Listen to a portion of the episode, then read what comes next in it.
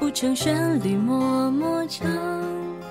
想要自己变坚强，遇到挫折能抵挡，那力量永远都不会让我受伤。喜欢躺在草地上，这种感觉要收藏。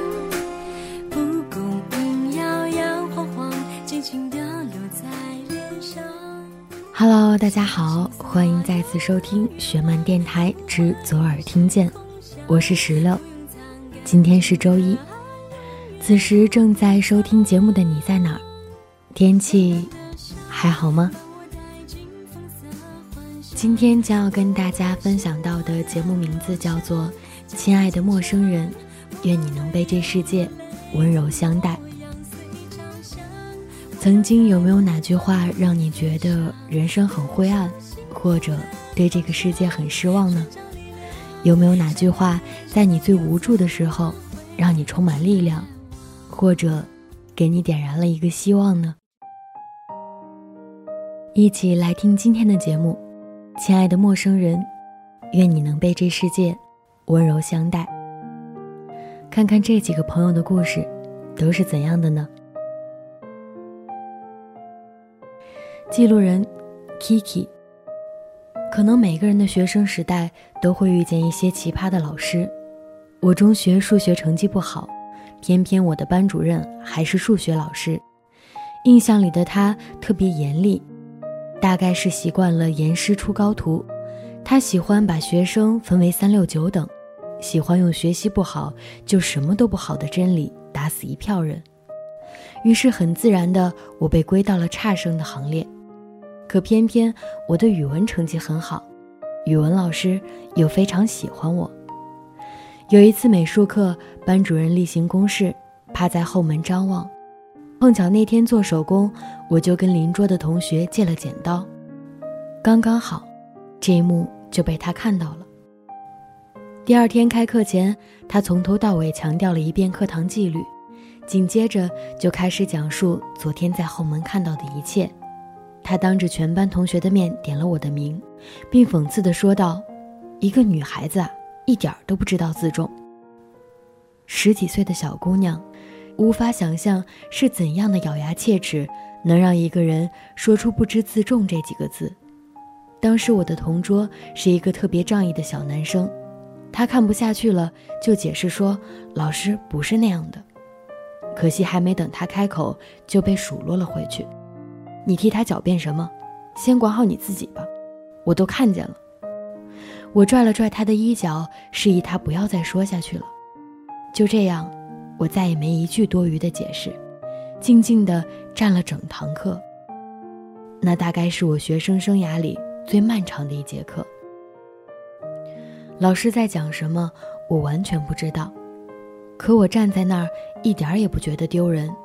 也一点都不害怕别人投来异样的眼光。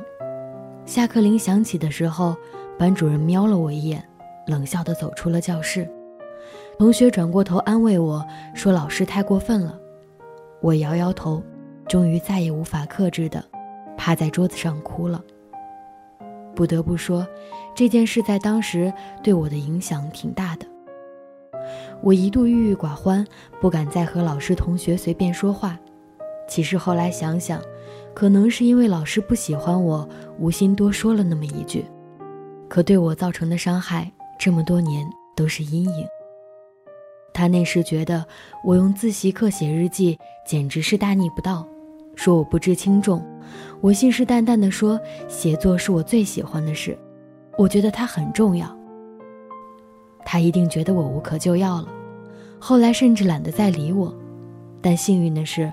我的语文老师一直鼓励我，他觉得我在写作上很有天分，应该要坚持下去。毕业后，我的文章开始陆续见报，我开始在全国的写作大赛中拿奖，开始在新的学校学生会里担任各项文秘策划，已然是另外一番景象。时至今日，这件事情过去了十多年，可是每每说起来，我依然会觉得有那么一个结在那儿。长大之后，我不再恨他，只是我毕业后再也没有回去过。很多时候，你不经意的一句话，可能会造成永久的伤害。后来我对自己说，如果日后我当了老师，一定要担得起“行为人师，学为师范”这几个字。你眼底的每个孩子，都是一段无法重来的人生。我感谢我的语文老师，感谢他用温柔的目光包容我、鼓励我，让我度过那段难挨的时光，也让我学会了真正的成长。我们每个人都应该怀着一颗温柔的心。永远不要恶意的重伤别人，因为这世间的爱总是相互的。亲爱的陌生人，愿你被这世界温柔相待。记录人佳佳，有一句话叫“说者无心，听者有意”。有人说，说者本来无心，都怪听者玻璃心。可是不管说者是有心还是无心。有些话说出口，伤害人就是伤害人。去年协会有一个活动，我作为副会长一直在跟那个活动，前期宣传、物资准备、申请证书，这些都是我在做，而会长只负责安排，什么都不做。活动当天下午，在和主持人对稿的时候，我觉得活动的抽奖方式不够公正，我去找会长谈。我在和会长说的时候，他一个劲儿地问我为什么。我解释了很多遍以后，他说了一句：“你好烦啊！”那一瞬间，我突然好难过。明明想尽心尽力办好一个活动，最后换来的是这么一句话，我当即就走开了。十多分钟后，会长走过来跟我说：“你把刚才说的抽奖方式去跟主持人对一下。”不好意思，这下我不愿意了。我跟他说：“不了，我好烦啊！活动你爱怎么搞怎么搞，你不要闹了。有什么事儿等活动结束了以后我们再说，可以吗？可以。那你先跟我道歉，否则你别让我做任何事儿。好好好，那对不起。后来我还是把自己该做的事情做了，跟完了整个活动。但在活动过程中，我是不快乐的。活动圆满结束后，会长数落了我一顿。”说我较真儿，说我玻璃心，最后他说了一句：“你不想干就算了，协会不需要你这样玻璃心的人，没了你照样运转。”我记得那个晚上我哭了，我不明白为什么自己一直以来的坚持与付出换来的是这样的下场。当初我选择留任，是真心想让协会更好。一年里，我熬夜做文案，逃课练习演讲，为活动顾不上吃饭。我问心无愧，最后换来一句“你好烦啊”，和一句“协会不需要你这样的人”。后来会长跟我道歉了，但是我并没有理他。你指责我玻璃心也好，耿耿于怀也好，但他言语上对我的伤害，我会记很久。语言也是利刃，说话前请记得思考。你无心的话，可能会对另一个人。造成莫大的伤害，请记得，一直以来的努力被否定真的不好受。如果有下次，请对我说一句谢谢，可以吗？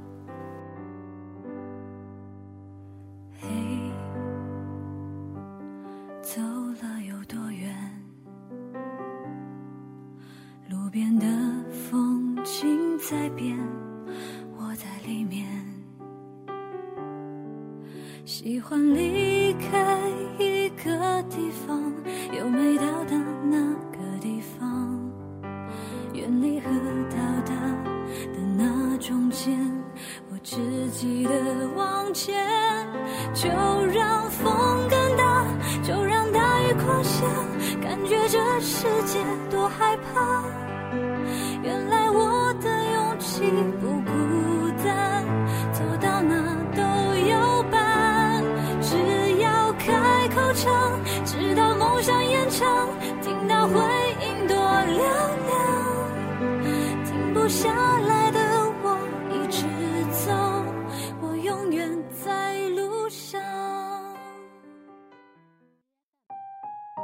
记录人张铁蛋，就凭你还是算了吧。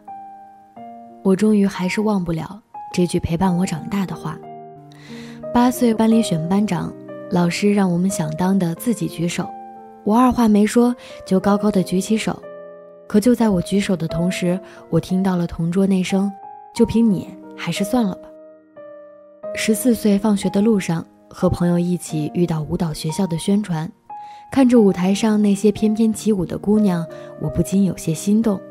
我跟朋友说我想报名，他上下打量着我，冷冰冰地跟我说：“就凭你，还是算了吧。”十八岁，我选择了艺考，这是我第一次觉得梦想那么近。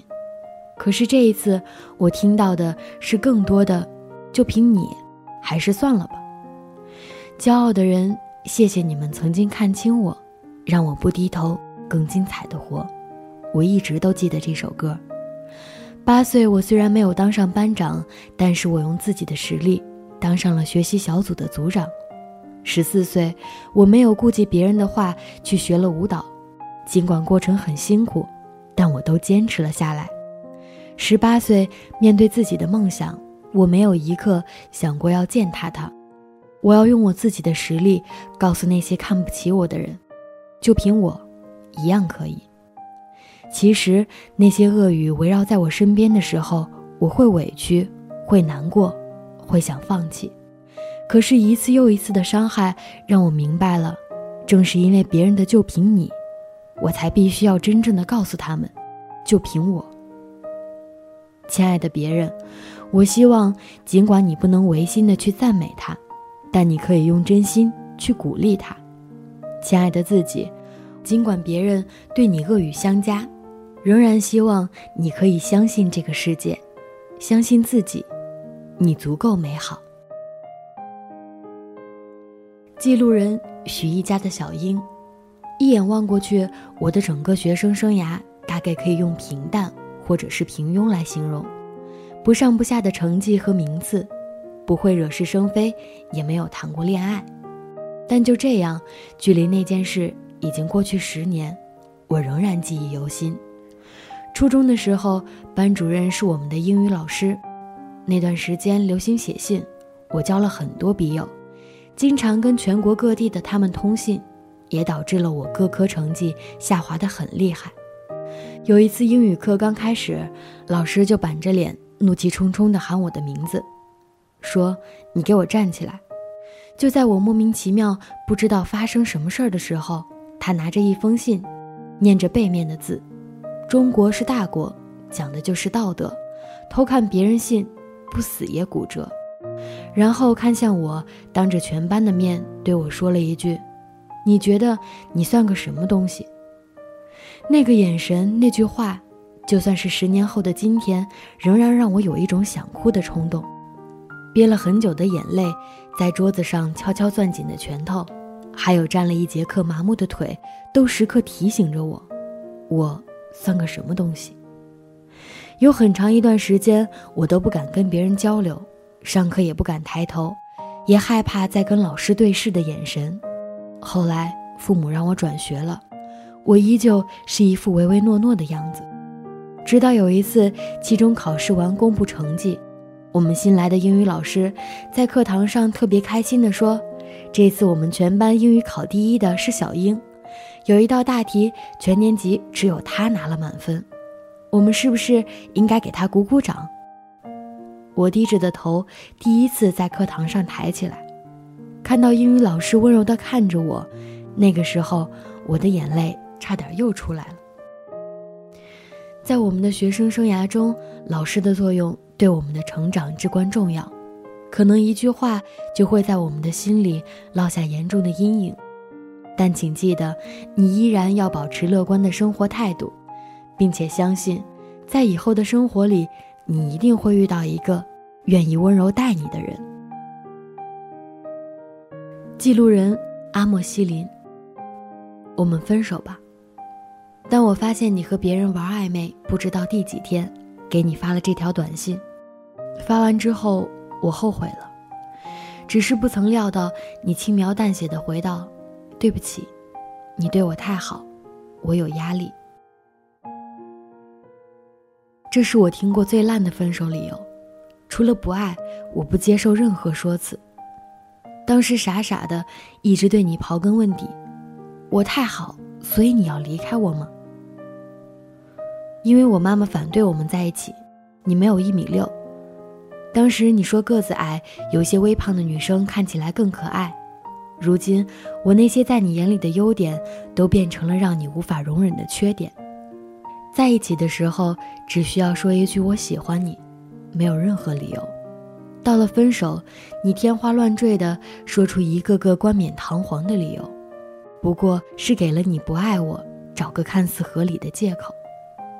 也许当时你只是不想伤害我，但伤害已经从你不爱我的那些微妙的感觉中萌生了，你又何必去制造那些事儿，在我心口上狂妄的撒盐呢？你不爱我，我不怪你，只是你用你和别人暧昧的实际行动来逼我跟你分手，你用你父母的喜恶来决定我们六年的感情。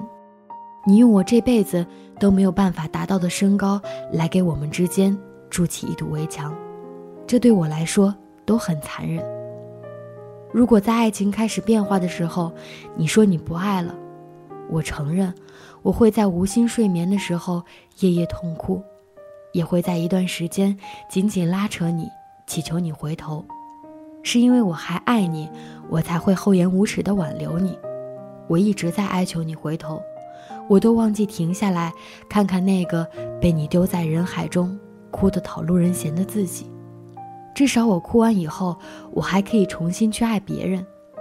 但我发现，在你之后，我很难再对一个人掏心掏肺的好，因为在你眼中，我没有值得被人爱的地方。最甜的情话是你说的，最痛的领悟也是你给的。在这段感情中，我失去的。又何止是你，我也输掉了我自己，彻彻底底的。直到在丽江，我遇到了一个男生，他在我最难堪、最糟糕、最沉沦的时候，给了我一个厚重的拥抱。那个拥抱，我知道别无他意，可这种萍水相逢的拥抱，却将一个支离破碎的我，重新拼凑出了一个新的我。最后，我想跟你说。没有一米六，不是我的错，怪你的腿太长，所以不能和我并肩同行。你备胎无数，感情不断，不是因为你有魅力，而是因为你廉价又百搭。你妈妈对儿媳的要求，我做不到，不能成为你最终分手的原因。我祝愿你早日找到一个能让她称心如意的妻子，然后也希望你能够学会坦然面对自己的内心。诚实勇敢的去追求自己想要的。把妆哭花，把痛哭完，天还没亮，夜还很长，别怕难看，我把灯调暗，就尽情的释放。想不通的就先别想，别急着马上就要答案。千万全世界都不能对你怎样，我做你的靠山。别客气，需要多少都给你，永远无限量供给，让我陪你一起哭泣，一起叹息，难过起来更有力气。倾听守护全都别客气，需要多久都陪你，直到你又开了心，让我陪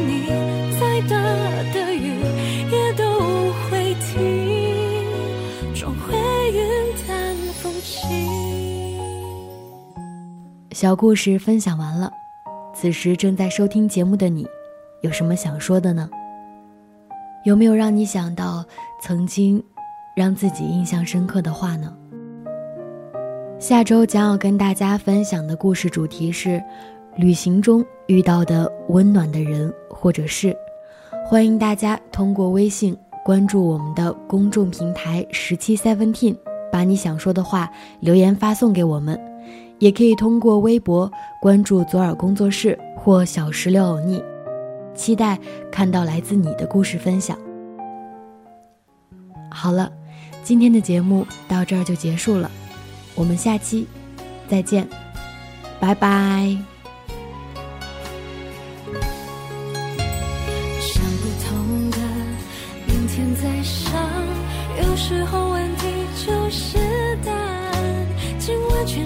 都暂时与你无关，天空自己会亮。拥抱安慰全都别客气，需要多少都给你，永远无限两公斤。